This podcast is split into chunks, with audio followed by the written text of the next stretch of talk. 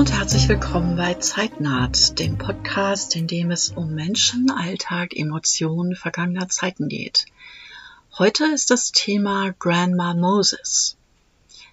Grandma Moses heißt eigentlich Anna Mary Robertson Moses und gilt als eine der bedeutendsten Vertreterinnen der sogenannten naiven Malerei. Und wenn ich jemals jemanden als Vorbild nennen würde, dann käme sie bestimmt dabei vor. Grandma Moses wurde am 7. September 1860 im Staat New York geboren und ist am 13. Dezember 1961 nach vielen Umzügen und einem langen und ereignisreichen Leben auch im selben Staat gestorben. Sie wurde 101 Jahre alt. Und ein Vorbild ist sie mir insofern, als sie erst im Alter, nämlich mit Ende 70, tatsächlich zu malen begann und damit berühmt wurde und auch in Künstlerkreisen anerkannt wurde. Das finde ich wahnsinnig ermutigend, denn es zeigt, dass es wirklich, solange man lebt, immer möglich ist, den eigenen Traum zu verwirklichen und damit auch nach außen zu wirken. Alter allein ist also kein Grund, nicht noch irgendwas Neues anzufangen finde ich eine schöne Vorstellung. In den meisten Büchern und Artikeln über Grandma Moses heißt es, dass sie mit 75 Jahren mit dem Malen anfing. Das ist so nicht ganz richtig. Aber ich fange mal vorne an, wie sich das gehört. Anna Mary Robertson wurde auf einer Farm geboren, als eines von zehn Kindern des Ehepaars Mary Shanahan Robertson und Russell King Robertson.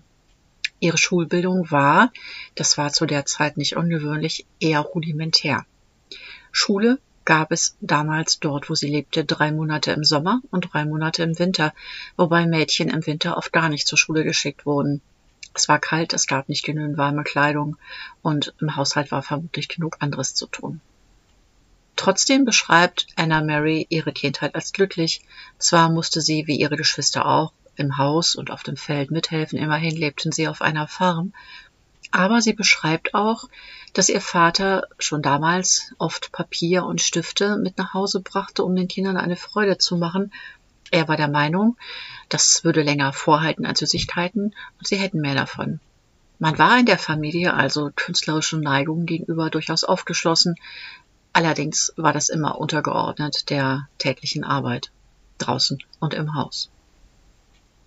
Im Alter von zwölf Jahren wurde Anna Mary, wie es damals üblich war, als Dienstmagd zu einer anderen Familie geschickt, damit sie sich ihren Lebensunterhalt selbst verdiente. Sie hatte dabei Glück. Sie kam zu einem wohlhabenden älteren Ehepaar, bei dem sie gern war, sich wohlfühlte, viel lernte. Sie lernte, wie man kochte, stilvoll einen Tisch deckte und überhaupt, wie man einen Haushalt führte. Ihren eigenen Worten nach hat es ihr Spaß gemacht, in einem solchen Haus zu arbeiten, wo auch mal der Pfarrer zu Besuch kam und sie dann das gute Geschirr und das feine Leinen aufdecken konnte. Sie hatte Freude an schönen, schön dekorierten Gegenständen. Bei diesem älteren Ehepaar blieb sie drei Jahre, bis äh, zuerst die Frau und dann auch der Mann verstorben war. Da war Anna Mary 15. Danach arbeitete sie in verschiedenen Haushalten, immer bei gut situierten Familien, bis sie am 9. November 1887 Thomas Salmon Moses heiratete, der, wie auch ihre Eltern, ein Farmer war. Damals war sie 27 Jahre alt.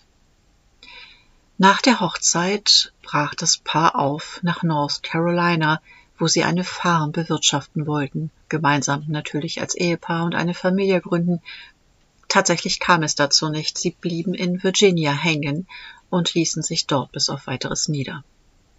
Es scheint eine glückliche Ehe gewesen zu sein.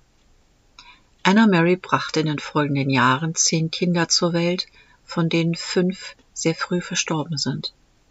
Als sie nach einigen Jahren die Farm in Virginia verkauften und weiterzogen auf eine andere Farm, ließ sie, so schreibt sie in ihrer Autobiografie, sehr anrührend, wie ich finde, im schönen Shenandoah Tal fünf kleine Gräber zurück.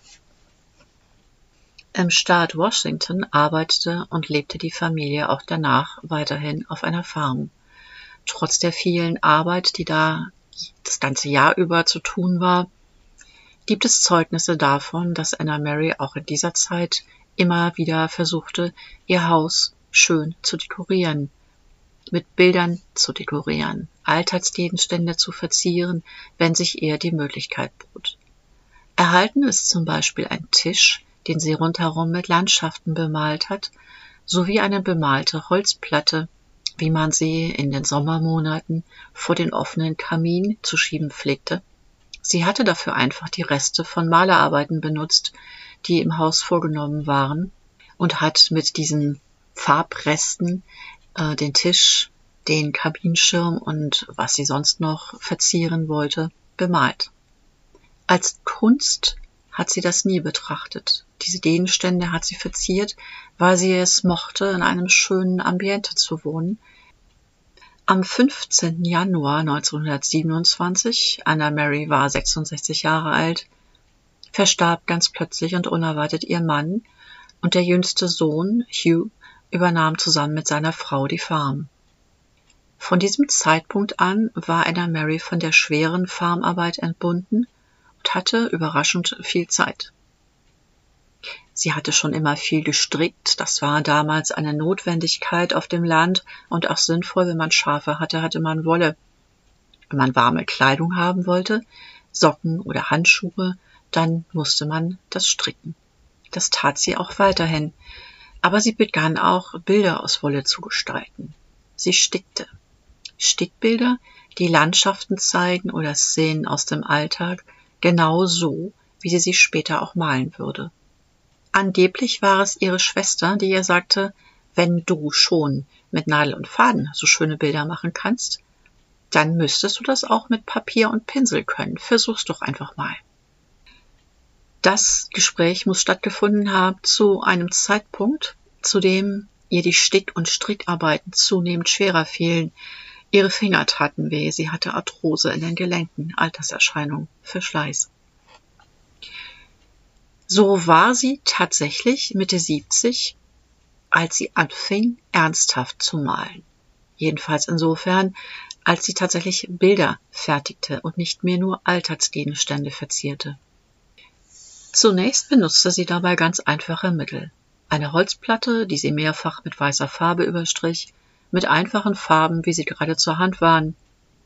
Das fertige Bild rahmte sie mit dem ein, was sie gerade fand. Ein Bild ohne Rahmen erschien ihr nackt, so wie ein Mensch ohne Kleidung. Viele dieser Bilder verschenkte sie oder bot sie zusammen mit selbst eingekochtem Obst oder hausgemachter Marmelade auf dem Markt an für kleines Geld. Die große Veränderung in ihrem Leben kam 1938, als Anna Mary 77 Jahre alt war. Der Sammler Louis Calder aus New York tourte durch die ländlichen Gegenden der USA auf der Suche nach interessanten und unbekannten Künstlern. Dabei kam er auch durch den Ort, in dem Anna Mary lebte, und sah in dem örtlichen Kaufhaus eins ihrer Bilder im Fenster, zusammen mit anderen selbstgemachten ländlichen Produkten. Das Bild gefiel ihm und er kaufte es zusammen mit anderen ihrer Bilder. Diese Bilder nahm er mit nach New York und versuchte Galeristen und andere Kunstkenner dafür zu interessieren, allerdings erstmal vergebens. Er war aber davon überzeugt, dass die Bilder, die Anna Mary Moses gemalt hatte, etwas Besonderes waren. Und das sagte er auch der Künstlerin, die darüber etwas erstaunt war sich aber immerhin überreden ließ, von ihm hochwertigere Pinsel, bessere Farben und Leinwände anzunehmen, mit denen sie dann weitere Bilder anfertigte.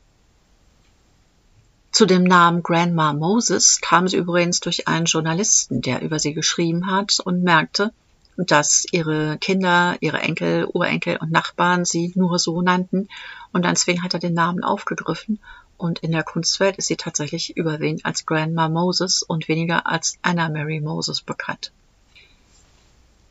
Grandma Moses also malte Szenen aus ihrer Vergangenheit. Szenen, die das Leben auf dem Land im 19. Jahrhundert oder zu Anfang des 20. Jahrhunderts zeigten. Man muss sich das mal vorstellen, sie wurde geboren noch vor Beginn des amerikanischen Bürgerkriegs, als es noch die Südstaaten und die Nordstaaten gab – und als sie starb, war Kennedy Präsident. Ihre Bilder bieten also Einblicke in das einfache Leben auf dem Land in Nordamerika in der Zeit zwischen 1860 und in dem Fall 1940. Um die 30 Hauptwerke sind in Vermont im Bennington Museum zu sehen. Aber an diesem Punkt sind wir noch nicht. Es hat nämlich trotz der Bemühungen von Louis Calder etwas gedauert, bis sich die Kunstszene in New York für die alte Dame vom Land interessierte. Calder war fest entschlossen, diese irgendwie aus der Zeit gefallenen Bilder auch in Galerien zu zeigen, hatte aber, wie gesagt, damit anfangs keinen Erfolg. Das änderte sich schlagartig und zwar hatte das Museum of Modern Art in New York 1940 eine Ausstellung organisiert mit dem Titel Contemporary Unknown Painters. Und in dieser Ausstellung der zeitgenössischen unbekannten Maler wurden drei Bilder von Grandma Moses gezeigt. Die Galeristen zögerten trotz dieser Anerkennung noch, äh, vermutlich so ist überall zu lesen, wegen des hohen Alters der Künstlerin. Man ging nicht davon aus, dass sie noch viele neue Bilder zeigen würde, dass sie noch viel malen würde und hielt es daher für nicht sehr lukrativ, hier einzusteigen. 1940, als die Ausstellung im Museum of Modern Art stattfand, war sie immerhin schon 80 Jahre alt. Der erste, der dann trotzdem Ja sagte zu diesen sehr schlicht gemalten ländlichen Motiven, war Otto Kallier, einer der bedeutendsten Galeristen zu der Zeit in New York. Und er veranstaltete auch noch 1940 ihre erste Einzelausstellung unter dem Titel What a Farm Wife Painted. Callier wurde von nun an Grandma Moses ständiger Begleiter. Denn, was kaum jemand damals erwartet hatte, die Dame von 80 Jahren malte weiter. Jeden Tag saß sie an ihren Bildern. Übrigens malte sie nicht an einer Staffelei, sondern am Tisch sitzend, wie man auf vielen Fotos sehen kann. Und sie verbesserte weiterhin ihre Technik. Waren die Erstbilder perspektivisch noch sehr einfach gehalten, typisch für die sogenannte naive Malerei, gelang es ihr zunehmend besser, Landschaften, Schatten und Nebel und überhaupt Hintergründe zu schaffen, die ihren Bildern tatsächlich eine Illusion von Tiefe vermittelten. Und Ihr Weg führte immer weiter bergauf, ihr künstlerischer Weg, der Weg ihrer Anerkennung, denn die Kunstwelt begann, sich für ihre Arbeiten zu interessieren. Es folgte eine weitere Ausstellung im Warenhaus Gimbels in New York. Bis 1942 hatte Anna Mary Robertson Moses ihren eigenen Zugang zur Komposition von Bildern gefunden, immerhin war sie da schon 82, und ihren eigenen Stil entwickelt. Dieser Stil zeichnet sich besonders durch die leuchtenden Farben aus, durch eine große Aufmerksamkeit für viele kleine Details und eine besonders lebendige Darstellung, wobei immer wieder zu lesen ist, dass ihre Landschaften besonders gut gelungen sind, während ihre menschlichen Figuren eher etwas plump wirken. Ich finde, die passen genau in diese Bilder rein und wirken trotz ihrer einfachen Linien und der schlichten Farbigkeit sehr lebendig. Im Jahr 1946 kam eine erste Monographie über ihr Werk heraus. Kurz danach gab es einen Dokumentarfilm 1950, dessen Pathos und patriotische Untertöne für Nicht-Amerikaner allerdings äh, schwer zu ertragen ist. Sehr wird betont, wie die Künstlerin den amerikanischen Traum bewahrt hat und das gute alte Amerika in ihren Bildern zeigt, muss man mögen. dabei war Mrs. Moses keineswegs rückwärts gewandt. Sie gab Interviews im Radio und begegnete sogar Präsident Truman. 1949 war es, als sie das Weiße Haus besuchte. Sie bekam eine Auszeichnung für besondere Verdienste in ihrem Metier und äh, sie beeindruckte den Präsidenten und seine Frau dadurch, dass sie wenig eingeschüchtert war und Truman mochte sie. Im selben Jahr starb Hugh, ihr jüngster Sohn, und Grandma Moses siedelt von da an in ein neues Haus um. Sie lebte nicht mehr in dem Farmhaus, sondern in einem Haus, das ebenerdig war und in dem sie sich, mittlerweile ja fast 90 Jahre alt, besser und gefahrloser bewegen konnte. Zusammen mit der Schwiegertochter Dorothy, äh, Hughes Witwe, der Witwe ihres jüngsten Sohnes, kümmerte sich von nun an auch ihre Tochter Winona um sie, verwaltete ihre Angelegenheiten bis zu ihrem Tod. Winona starb 1958. 1952 wurde das Leben von Grandma Moses fürs Fernsehen verfilmt. Die Hauptrolle, also die Rolle der Anna Mary Robertson, spielt die damals sehr bekannte Schauspielerin Lillian Gish. Die Karriere der Anna Mary Robertson entwickelte sich also weiter. Einzig mit der durch ihre Kunst stark veränderten finanziellen Lage kam die alte Dame nicht mehr so richtig zurecht. Ihre bunten, schlichten, oft auch sehr idyllisch wirkenden Bilder eigneten sich natürlich fantastisch für Grußkarten, Weihnachtskarten, Kalender, überhaupt für Drucke und die wurden auch in Massen verkauft. Für Weihnachten, Thanksgiving, Muttertag. Ihre Werke trafen den Zeitgeist. Am Beginn des Kalten Krieges vermitteln diese Bilder eine Welt, in der alles noch harmonisch war, in der die Technik noch dem Menschen diente und nicht umgekehrt. Es waren Bilder, die Beständigkeit und Hoffnung vermittelten. Ihre Bilder wurden in den Jahren um 1950 in den Vereinigten Staaten und in Europa in 150 Einzel- und 100 Gruppenausstellungen gezeigt. Was das zusammen mit den tausendfach verkauften Drucken für sie bedeutete, finanziell für sie bedeutete, konnte sie nicht mehr nachvollziehen. Für sie zählte, ich mal ein Bild, das wird verkauft, dafür bekomme ich Geld und Gutes.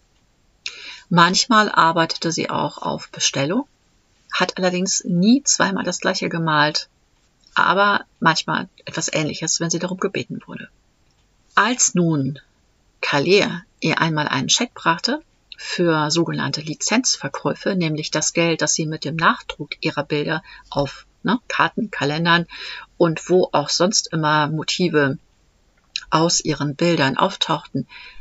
Als er also einmal einen Scheck brachte mit einem nicht unerheblichen Geldbetrag, konnte sie das nicht zuordnen und hat nicht verstanden, warum sie dafür Geld bekommen sollte, denn das Bild hatte sie ja verkauft. Also Ware für Geld. Diese sozusagen virtuellen, nicht greifbaren Werte äh, konnte sie nicht nachvollziehen. Daraufhin wurde ein Anwalt engagiert, der die Einnahmen der Künstlerin verwaltete. Aber wenn man den Lebensweg dieser Dame bedenkt, ist es auch legitim, finde ich, dass sie das nicht mehr alles verstehen musste. Ein Artikel über sie trägt die Überschrift Ein Leben von Lincoln bis Kennedy. Und das muss man sich wirklich vor Augen halten. Sie wurde geboren vor dem amerikanischen Bürgerkrieg in einer Zeit, in der in den USA noch die Sklaverei existierte, lange bevor das Auto und das Telefon erfunden wurden, und in ihrem hohen Alter wurde darüber gesprochen, Raketen zum Mond zu schießen. Da muss man vielleicht nicht jede Einzelheit des modernen Lebens verstehen können. Ansonsten ging es ihr aber auch in ihren 90ern immer noch erstaunlich gut. Sie malte weiterhin jeden Tag, auch wenn sie eben inzwischen das eigene kleine Haus bewohnte, in dem es keine Treppen gab und in dem sie eben auch betreut wurde. Die Künstlerin selbst hat als zentrales Element ihrer Kunst Erinnerung und an der zweiten Stelle Hoffnung genannt. Hinterlassen hat sie mehr als 1500 Bilder. Landschaften vor allen Dingen, aber auch Bilder von Orten, von Häusern, Szenen aus dem ländlichen Alltag, an, den sie, an die sie sich erinnerte und die sie festhalten wollte. Zu erkennen ist, wie genau sie die Natur und den Alltag beobachtet hat und wie genau sie sich das alles eingeprägt hat. Und beeindruckend ist, dass sie sich ständig weiterentwickelt hat. Sie hat gemalt, bis sie 100 Jahre alt wurde. Am 13. Juli 1961, also ein knappes halbes Jahr vor ihrem Tod, wurde Anna Mary Robertson in ein Pflegeheim gebracht. Auch da wollte sie noch zurück nach Hause, denn dort hatte sie keine Möglichkeit mehr zu malen. Im Jahr zuvor hatte sie noch 25 Bilder fertiggestellt. Diese Zeit war jetzt vorbei. In den letzten Wochen ihres Lebens verlor sie zusehends an Kraft und am 13. Dezember 1961, also vor knapp 60 Jahren, ist Anna May Robertson im Alter von 101 gestorben. Ein beeindruckendes Leben, wie ich finde, und ein beeindruckender künstlerischer Werdegang. Das war's mit der aktuellen Folge von Zeitnaht. Ich danke euch fürs Zuhören Und wenn es euch gefallen hat, würde ich mich freuen, wenn ihr beim nächsten Mal wieder dabei seid, wenn es wieder um Menschen, Alltag, Emotionen vergangener Zeiten geht. Bis dahin, habt's fein.